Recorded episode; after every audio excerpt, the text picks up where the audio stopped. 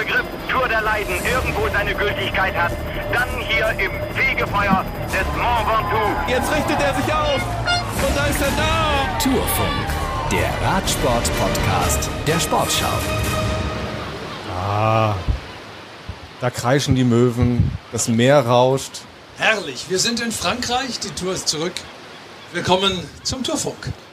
Ja, und Wort von Art hat auch eine Welle gemacht heute, hat diese vierte Etappe gewonnen, die erste auf französischem Boden, aber wir müssen euch eine ziemlich unglaubliche Geschichte erzählen, die dieser Tag geschrieben hat. Ja, unfassbar. Offenbar hat äh, niemand so richtig mitbekommen, dass Van Aert ausgerissen war. Und äh, du warst hinten am Bus, Moritz? Ja, ähm, also nur mal ganz kurz zusammengefasst, zehn Kilometer vor dem Ziel, so ein kleiner Hügel, gelegen am Ärmelkanal mit Blick aufs Meer. Wout van Aert hat attackiert mit Hilfe von Jonas Wingegaard und ähm, das haben natürlich Leute mitbekommen, aber irgendwie hatte man hinterher so das Gefühl, als alle im Ziel waren, dass das gar nicht alle wussten, dass da vorne einer wegfährt. Maximilian Schachmann hat mir das erzählt. Ja, ich habe erwartet, dass jemand, äh, also dass am Berg attackiert wird. Aber ich muss ehrlich zugeben, dass ich nicht ge geschnallt habe, dass Van Aert alleine vorne weg ist. Ich glaube, das ging einigen so. Ja, also sie wussten hinten im Feld im Zweifel gar nicht, dass sie da vorne jemanden hinterherfahren, oder? Nee, weil es alles so, es war halt langgezogen. Jeder irgendwie gefahren. Und ich dachte, wir waren wieder alle zusammen. Ja, denkste. Und dann gab es das skurrile Bild, Van Aert war im Ziel und es gab einen Sprint des klein gewordenen Feldes, den Jasper Philipsen gewonnen hat und er hat gejubelt im Ziel. Yeah, like we were a bit too far back, so we couldn't see Van Aert as uh, alone in the front, and I had really bad connection. So, yeah, I just thought we were sprinting for the win, but then I see him uh, right in front of me when I cross the finish line. So yeah, that's a shame. It's a shame. Schlechte Connection, hat er gesagt. Irgendwie offensichtlich wusste er es nicht. Und Das, das ist wirklich erstaunlich. Fabian Wegmann, unser Radsportexperte, ehemaliger Profi, du, du weißt ja, dass die Kommunikation normalerweise sehr, sehr engmaschig auch funktioniert. Wie kann das sein, dass da irgendwo eine Lücke war? Ja, ähm, die Autos sind dann zu weit weg. Das hat sich so weit auseinandergezogen. Ähm, dieser Berg, der war ja nur 900 Meter lang, hat aber über 10 Prozent teilweise.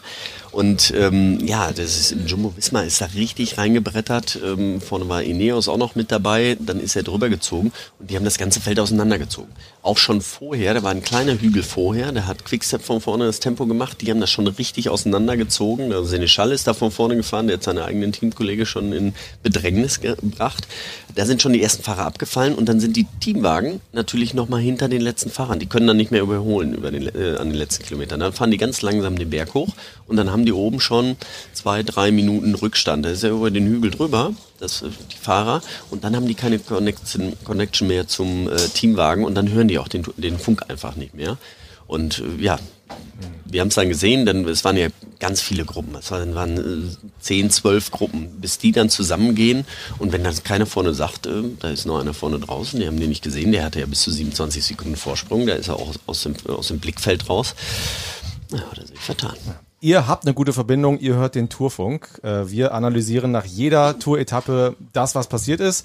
Heute mit Moritz Kasselet und Michael Antwerpes. Fabian Wegmann habt ihr gerade schon gehört, unseren Experten. Und Holger Gerske hat sich das alles von oben angeguckt, äh, von der Reportertribüne der Radioreporter. Nun kann man ja mal sagen, äh, Wort von Art ist da ja nicht in Tarnfarben vorne weggefahren, sondern er hat das gelbe Trikot. Hast du eine Erklärung, dass wir hier so ein, so ein Flashback haben zum Olympischen Straßenrennen der Frauen, wo die dann auch gejubelt haben und nicht wussten, dass da noch eine Österreicherin vorne wegfährt? Ja, die hatte aber zwei Minuten Vorsprung. Heute waren es im Ziel acht Sekunden. Davor waren es natürlich ein bisschen mehr. Und trotzdem, Fabian, habe ich jetzt zwei Fragen. Äh, Die Zielgerade war über 500 Meter lang, geradeaus. Den sieht man doch. Man sieht ja auch, dass kein Mann, dass kein, kein, der Tourdirektor ist ja nicht mehr da plötzlich. Natürlich, ich bin mir auch sicher, dass einige Fahrer im Feld das wussten, das auch gesehen haben, gerade die, die hinterhergefahren sind, aber dann nicht unbedingt ähm, abgegeben haben. Also äh, Philipsen, der kam ja auch später erst in diese Gruppe rein. Also ähm, dann ist vorne schon Teamkollegen vielleicht gefahren, die das aber dann nicht, äh, nicht weiter vermittelt haben. Und die müssen natürlich, ähm, die sind alle Vollgas gefahren. Jeder, der dann nochmal eine Führung macht, der fährt die und geht raus. So, und ähm, die sind auch davon ausgegangen, vielleicht auch die Anfahrer wussten, dass es um Platz zwei geht, aber äh, Philipsen wusste es nicht und einige anderen, Schachmann zum Beispiel ja auch nicht. Also das kann schon äh, in dieser Schnelle ähm, du durchaus mal sein, weil ja nicht alle diese Situation mitkriegen. Du, du bist äh, 300, 400 Meter hinter denen, weil du schon abgehängt bist und kommst dann wieder dran und wenn dir das keiner mitteilt, Und zweite Frage? selten, ja.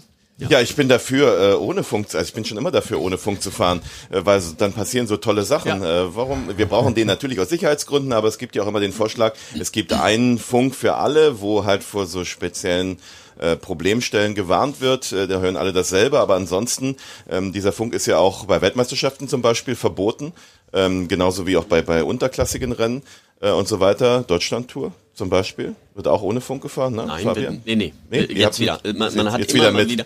Genau, es war, war immer mal verboten und nicht und dann nur in World Tour Rennen, aber jetzt ist er wieder äh, überall gleich, ja. Ich finde, äh, es ist einfach viel schöner. Ohne das, äh, das macht die Sache halt interessanter. Und da müssen die Fahrer auch mal mitdenken und einmal, einmal hochgucken. Da ist noch wer oder so. Ähm, aber gut, haben wir alle was zu diskutieren gehabt mit diesem. Aber lass uns das nochmal sportlich aufarbeiten, was Van Aert da Ja. heute geleistet hat. Ähm, sich das zuzutrauen, davon zu gehen und auch es zu halten, ist natürlich schon eine tolle Leistung heute.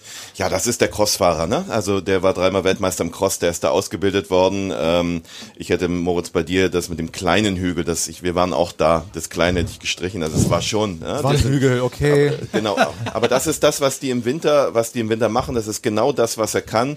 Genau diese, diese, diese Laktatsakzeptanz über über anderthalb Minuten.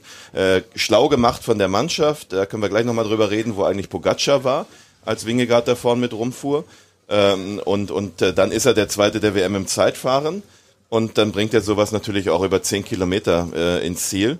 Ähm, ja, das war total die Etappe, die er sich hätte wahrscheinlich auch angekreuzt, wenn er nicht das gelbe Trikot gehabt hätte. Und die Mannschaft hat das auch perfekt umgesetzt mit, mit Großweig und mit vor allem Jonas Wingegaard. Ja, was für eine Tour bisher für ihn, ne? Also jetzt dreimal Zweiter. Heute hat er es sich endlich geholt. Das gelbe Trikot hat er ja auch, das grüne sowieso. Wir reden auch gleich noch über morgen und über die kommenden Tage. Also morgen kann er ja auch gewinnen. Also es ist unfassbar, was, was der bisher macht. Ähm, aber das ist gar nicht hoch genug zu würdigen, die Leistung von ihm. Also speziell heute, aber insgesamt, wie der bisher hier auftritt. Das ist schon ziemlich stark. Ja, gib uns doch mal ganz kurz einen Überblick, Holger, weil du eben Pogacar angesprochen hast. Wie sieht's da jetzt aus? Ähm, hat sich was verschoben? Wie ist der Stand? Nur eins, eins witzig war, nebenan sitzt immer mein belgischer Kollege äh, Christoph van de Goor und wir wissen ja das Wort von Art in der Woche vor der Tour die belgische Meisterschaft ausgelassen hat wegen einer doch signifikanten Knieverletzung, wie es hieß, wo unklar war. Und Christoph van der Goor hatte gesagt, heute hätte er die Vermutung, dass die Knieverletzung gar nicht mehr so schlimm, so schlimm ist. Hätte ich, habe ich jetzt auch äh, unterschrieben. Ja, die, die Mannschaft ähm, von äh, Jonas Wingegaard, also das Team Jumbo, über das wir da gerade sprechen, zu der auch Wort von Art gehört hat, angegriffen. Ähm, Ineos äh, war da auch immer mit dabei, hatte am Ende Yates noch vorn, also ihren eigentlich ja nur dritten Kapitän nach, nach Martinez und, und, äh, und äh, Garen Thomas. Und von UAE, also rund um Pogacar, war da erstmal nichts zu sehen. Und wenn die drei gemeinsame Sache gemacht hätten, was ja auch eine Option war, ich würde mal sagen, von, von Wort von Art bis zu Yates und an dessen Hinterrad war Wingegaard, waren vielleicht acht, neun Meter. Äh, die hätten auch zusammenkommen können und als Trio dann noch ein bisschen mehr Tempo machen können. Vielleicht hätten die Sprintermannschaften auch kapituliert, wenn sie mitbekommen hätten, dass da vorne schon der Etappensieger feststeht. Ähm, dann wäre das für Pogacar aber heute mal eine Klatsche gewesen. Ich würde mal sagen, wir haben ja in Kopenhagen nach dem Zeitfahren gesagt, Nadelstich Nummer eins zugunsten von Pogacar. Jetzt steht es da eins zu eins. Der kam heute zurück. Aber es zeigt ja auch, wie überrascht alle waren. Ne? Also damit hat keiner gerechnet, dass die. Also es lief auf den Sprint hinaus, und, aber es hat keiner damit gerechnet, dass die dann sowas davor haben. Ich, ich, ich glaube schon, dass die damit gerechnet haben, nur die sind verdammt schnell gefahren. Also man hat das ja gesehen, die sind, ähm, die haben dann auch das gesamte Team Ineos hinterher noch abgehängt. Also die waren ähm, so, Tisch Benot ist äh, von vorne gefahren, der hat das nochmal dann richtig lanciert. Ähm, und äh, da konnte, glaube ich, einfach keiner hinterherfahren. Die sind da extrem schnell rein, dann war es kurvig, also man konnte nicht, konnten nicht viele Teams nebeneinander fahren. Und dann ähm, ja, ist er so schnell von vorne gefahren, dass es äh, nicht mehr möglich war. Was für Wattzahlen hat er da getreten, der Van Aert? Also ich bin mir, bin mir sicher, dass das an die äh, 900 Watt ging, die er da komplett den Hügel hochgetreten hat. Das war, also es muss wahnsinnig gewesen sein. Ähm, ich meine, die anderen, die haben nur noch die Arme äh, wie so kleine Hühnchen auf, auf und zu gemacht und äh, sind dann vom Hinterrad weg, äh, auch von Wingegar und, und Yates, die hatten überhaupt keine Schnitte. Sag noch mal ganz kurz, was heißt das 900 Watt? Ja, das reicht nicht ganz für einen Toaster, aber ähm, für einen halben schon mal. Das ist schon ganz schön viel. Also die er mit seiner mit seiner Beinkraft erzeugt. Genau, das, das, das ist die, so, so misst man halt die Kraft, die, die ein Fahrer aufs Pedal bringt und ähm, im Sprint können so Fahrer ja, an die 1500 Watt für, aber für kurze Zeit, ähm, wirklich nur so für sechs, sieben Sekunden ähm, mobilisieren.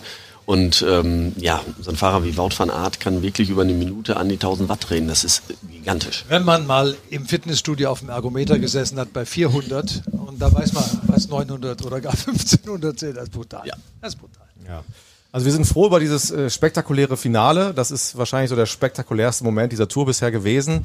Ansonsten müssen wir sagen, es war vorher, ähm, naja, es, es lief so ein bisschen wie in den vergangenen Tagen. Magnus Kort Nielsen ist vorne äh, weggefahren, diesmal mit Anthony Perez. Also er war nicht ganz alleine, aber es wollte keiner so richtig und die beiden hatten ja teilweise über fünf Minuten Vorsprung. Sieben, äh, sieben sogar, ja. Wir, wir, da muss man sich zwischendurch mal um, um, die Spannung dieser Tour ein bisschen Sorgen machen, dass man denkt, ja, wann kommt denn da mal was? Ne? Aber offensichtlich wurden wir hinterher aus dann so ein bisschen, bisschen verschont, äh, äh, bisschen, wie sagt man? Verwöhnt. Verwöhnt, nee. Äh, entschädigt. Entschädigt, da So, ist es. So. das ist das Wort. Entschädigt. Ja, Äh, verwöhnt, ja verwöhnt wurden wir auch. Tag. Genau. Aber also bis dahin war die Tour eigentlich so die Geschichte, Gebe ich hm, dir absolut kommt mal in die. Gänge jetzt so. Ge- Gebe ich dir absolut recht. Ähm, der Wind hat nicht mitgespielt, so wie die Organisatoren da vielleicht gehofft haben, dass er eine Rolle spielen würde. Ähm, es war aber immer noch diese, ähm, alle haben noch Angst vor der morgigen Etappe. Von diesem Kopfsteinpflaster, alle wollen dann noch ein bisschen zurücknehmen, wollen auch nicht, ähm, man hat es auch jetzt gesehen, nicht so hohes Risiko gehen. Also die Teams, die Fahrer gehen nicht so ein hohes Risiko ein. Sie haben ge wirklich gelernt aus den letzten zwei Jahren, aus diesen großen Massenstürzen, ähm, gehen eher mal, nehmen die Hände an die Bremse und sagen, äh, ja gut, dann äh, steche ich da nicht so rein, habe vielleicht zwei Meter mal Rückstand, aber dafür bin ich noch auf dem Fahrrad. Ähm, das haben wir die letzten zwei Jahre nämlich nicht gesehen und deswegen haben wir so viele Stütze gesehen. Es war jetzt ruhig, Finale war exorbitant, äh, glaube ich, und äh, morgen wird das auch sein. Über die Etappe, Holger, ist viel gesprochen worden, die wir morgen sehen werden. Lille nach Arenberg, 155 Kilometer. Ich glaube, elf Passagen sind drin morgen. Ähm, was erwartest du? Erstmal, dass eine größere Gruppe am Anfang weggeht, weil natürlich ähm, einen Massensprint in Arenberg äh, normalerweise nicht zu erwarten. Das heißt, es werden sehr viel mehr Fahrer natürlich die Idee haben, äh, in eine Ausreißergruppe zu gehen. Bis die steht, wird es deutlich länger dauern als in den letzten Tagen, wo wir nach einer halben Minute eigentlich schon Haken dran. Ähm, das heißt, es wird auch Konstellationen geben, die vielen Mannschaften nicht gefallen und es wird eine sehr, sehr hektische Startstunde. Dann äh, beginnt das große Gesprinte an der ersten äh, Kopfsteinpflasterpassage, die noch relativ überschaubar ist, aber da wollen natürlich alle schon gut positioniert sein. Und äh, die wohl gefährlichste ist die zweite, haben mir die gesagt, die es gesehen haben, wie Jonas Rutsch, weil sie bergab führt, hohes Tempo äh, und am Ende wohl auch eine Kurve raus. Ähm, das heißt, da wird wahrscheinlich der heikelste Punkt mit sein. Ähm, es wird hier hoffentlich das Wetter so bleiben, zumindest ist es so attestiert, nicht so schlimm, wie es äh, auf dem Weg äh, 2014 war, wo das Ziel auch in Arenberg war und Lars Bohm im Regen gewonnen hat. Und auch nicht so schlimm, wie Paris-Roubaix voriges Jahr war sondern eher wie es in diesem Jahr war. Ähm, es wird natürlich ein völlig anderer Tag mit, mit ganz, ganz, ganz viel Aufregung, ähm, wo dann praktisch jeder, der einmal den Anschluss verliert, natürlich einen Fokus bekommt. Für mich ist dann jetzt äh, die große Frage, wer muss bei wem bleiben von den, von den Kopfstein-Klassiker, Spezialisten, äh, wer, wer muss seinen Kapitän, äh, also wer darf gar nicht so schnell fahren, wie er könnte, sondern fährt halt so schnell wie der Kapitän, der aus den Bergen kommt, wie die Leichtgewichte sind und, und wer hat freie Fahrt. Deswegen ist so ein Etappensieger sehr schwer. Das habe ich schon ganz viel erzählt. Über Hast du schon ganz viel erzählt und die perfekte Überleitung zu Nils Pullet geliefert. Das ist natürlich einer, der kann das, der ist schon Zweiter geworden bei Paris-Roubaix. Wir wissen aber nicht, ob er morgen fahren darf oder ob er Alexander Vlasov begleiten muss über dieses historische, kantige Kopfsteinpflaster. Aber er ist einer, der weiß, was da morgen passiert. Ja gut, äh, morgen wird es auf jeden Fall ein Spektakel. Eine Kopfsteinpflaster-Etappe ist, immer- ist immer was Besonderes und es wird auf jeden Fall viel passieren. Äh, Stürze werden passieren, Defekte werden passieren. Wird spannend morgen. Es wird ein staubiges Spektakel, können wir glaube ich sagen. Fabian, glaubst du, dass er fahren darf oder muss er bleiben? Ähm, ich kann mir vorstellen, dass sie ihn früh schicken, dass er auf jeden Fall, dass er dann auch vorne ist, dass er vielleicht so ein bisschen als Relaisstation da ähm, mitfahren kann.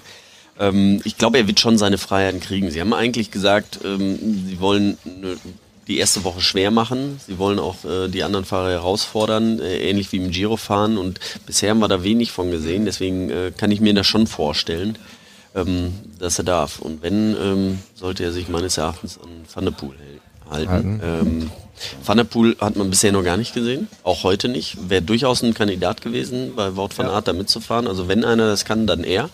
Ähm, hat sich heute auch wieder komplett rausgehalten, auch die letzten Tage immer sehr zurückhaltend und ich glaube, der hat morgen was vor. Der geschätzte Michael Ostermann, der ja auch oft in der Runde ist, der hat Ralf Denk, glaube ich, gefragt und hat die Antwort bekommen, nee, nee, der Polit, der soll mal ganz schön beim Blassow bleiben.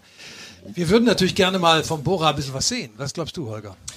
Ja, aber sie haben ja noch ein paar andere. Also Maximilian Schachmann kann das auch, auch wenn er das jetzt äh, noch nicht so hat. Ein bisschen Pech bei seinem bei seinem Debüt bei bei Paris Roubaix. Ähm, auch auch die die Österreicher Marco Haller äh, beispielsweise ist auch einer, der das der in die Rolle spielen kann. Also kann man so ein bisschen hin und her switchen. Haller, Polit, wie auch immer das so passt. Ähm, ich habe aber heute so ein bisschen rausgehört, auch was Lennart Kemner sagte.